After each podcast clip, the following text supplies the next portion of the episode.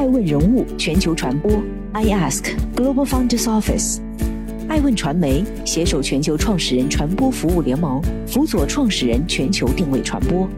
欢迎您每天聆听爱问人物。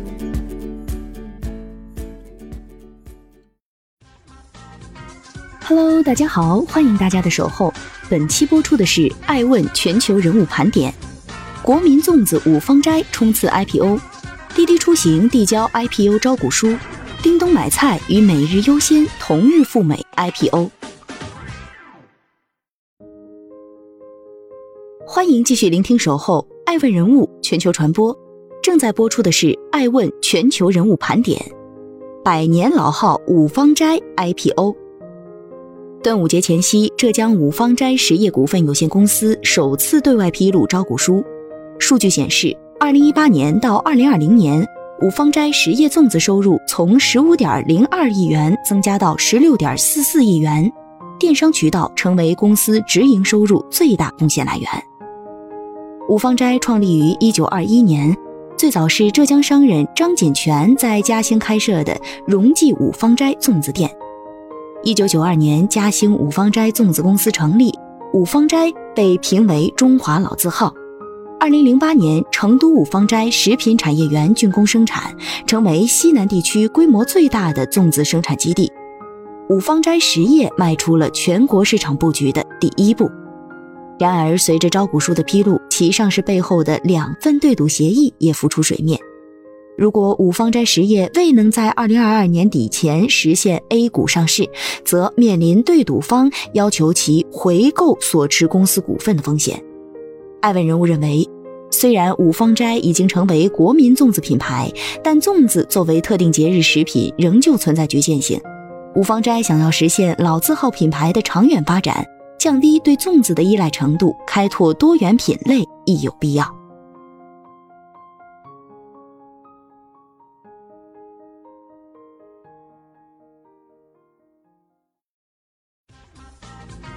欢迎继续聆听《守候爱问人物全球传播》。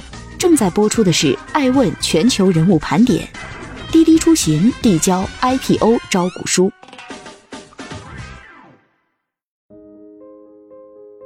北京时间六月十一号，滴滴正式向美国证券交易委员会递交了 IPO 招股书，高盛、摩根士丹利、摩根大通、华兴资本担任承销商。招股书中，程维回顾了滴滴的初创时刻。二零二一年的北京冬夜，人们在寒风中排长队等待出租车。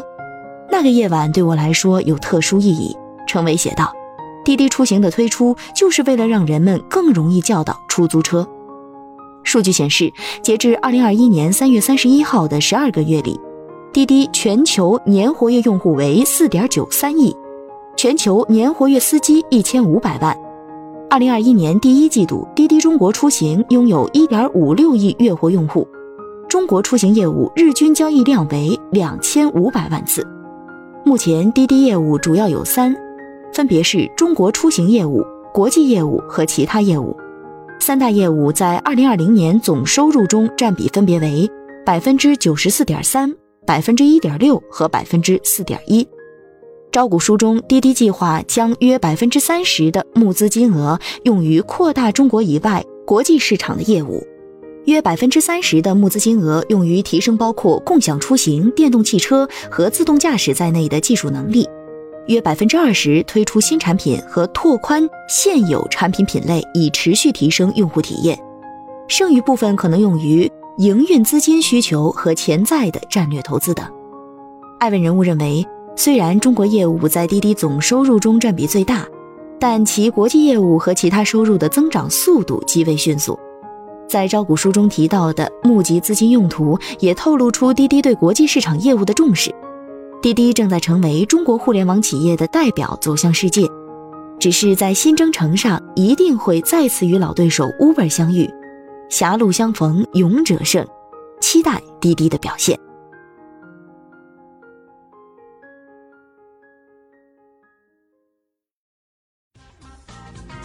欢迎继续聆听《守候爱问人物全球传播》，正在播出的是《爱问全球人物盘点》。叮咚买菜每日优先同日申请赴美上市。美东时间六月八号，叮咚买菜、每日优先均向美国证券交易委员会提交了 IPO 上市申请文件。前者计划登陆纽交所，后者寻求在纳斯达克上市。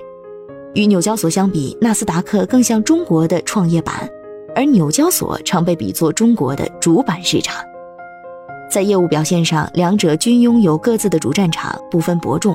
根据招股书中提供的 CIC 数据显示。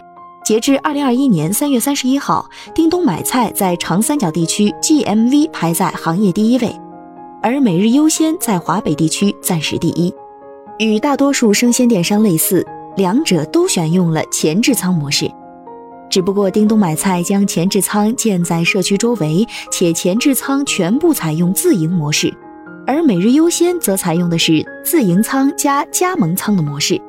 而且在今年三月，每日优先也逐渐不满足于自营，转向平台化发展，努力打造社区零售数字化平台，为社区零售板块的商超、菜场和小店数字化赋能。艾问人物认为，就连递交招股书都是前后脚，两者间隔时间不到一小时，生鲜电商竞争之激烈，由此可知矣。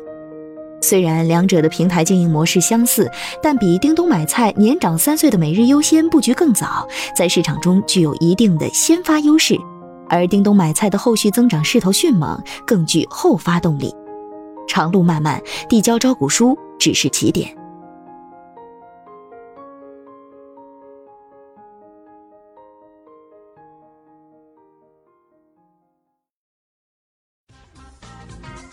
欢迎继续聆听《守候爱问人物全球传播》，正在播出的是《爱问全球人物盘点》。瑞幸咖啡创始人陆正耀被强制执行十二亿元。近日，陆正耀被北京市第一中级人民法院列为被执行人，执行标的十二亿四十八万四千两百六十元。提起陆正耀，多数人并不陌生，只不过认识的方式可能略显尴尬。瑞幸咖啡的财务造假事件。二零一七年十一月，原神州优车 COO 钱之亚创办瑞幸咖啡，陆正耀以大股东的方式支持。二零一九年五月份成立仅十八个月的瑞幸咖啡，以中概股最快速度 IPO 登陆美股，市值一度超过一百二十亿美元。但此后没多久，瑞幸就被曝财务造假。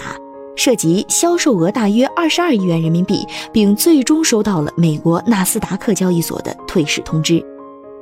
实际上，陆正耀不仅是瑞幸咖啡的创始人，其名下还有神州优车、神州租车等多家公司。此外，近期的陆正耀创立舌尖科技，正在筹备新的餐饮品牌。媒体称，该项目已于今年清明节前后启动。陆正耀曾经以二十三亿美元的身家一度登上二零二零年福布斯全球亿万富豪榜，不过伴随着神州系的分崩离析，陆正耀的身家也在大幅缩水。加上此前一月和三月两度成为被执行人，累计被执行金额已达二十五亿元。艾问人物认为，尽管名利受损，但身为创业老兵的他，依旧创立全新餐饮品牌，准备重新出发。暂且不论结局，其背水一战的勇气。着实可嘉。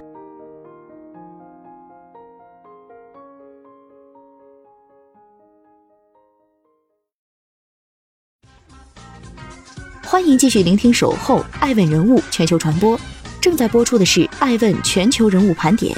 英特尔有意收购 CFI，改善芯片技术，击败 ARM。据媒体报道，英特尔正在讨论收购 CFI 的潜在邀约。知情人士表示，英特尔提出以超过二十亿美元的价格收购 CFI。如果 CFI 同意英特尔提出的条款，这将是英特尔近年来最大的一笔收购。公开资料显示，CFI 是一家总部位于加州圣马特奥的创业公司。此前，英伟达官宣以四百亿美元收购 ARM。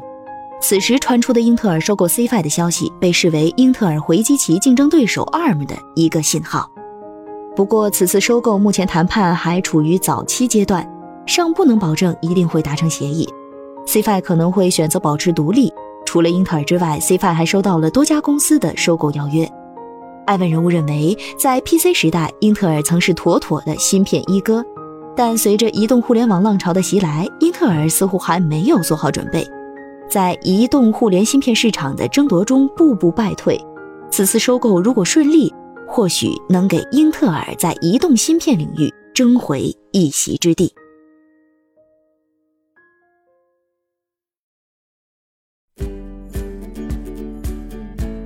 顶级人物，欢迎关注每周六晚十一点海南卫视，同步在学习强国 APP 直播。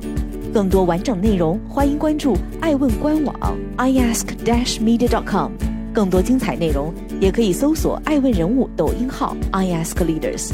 爱问人物全球传播，iAsk Global Founders Office。